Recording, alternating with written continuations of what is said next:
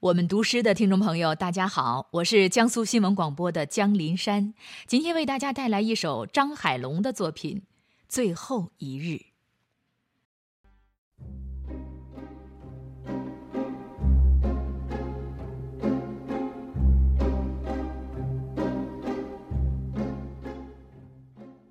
最后一日，一扇封闭的门在夜里被风撞开。一个困难，像一匹不安的黑马，闯进灵魂深处。我并不清楚它的神秘，但我在风中看见了陌生的命运。那是不安的梦中一张模糊的脸，一条并不清楚的路，一颗并不清楚的心。一个破碎的人，并不清楚一颗破碎的心。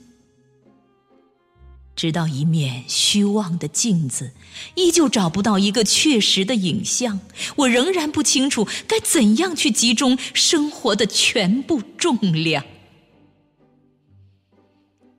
最后一日，也是重新开始的一日。我在夜风中吸烟。我在灵魂中冒险，我想象着一个人在暴风雨中裂成两半儿，像一颗渐渐拉长的水分成两部分，对抗自己。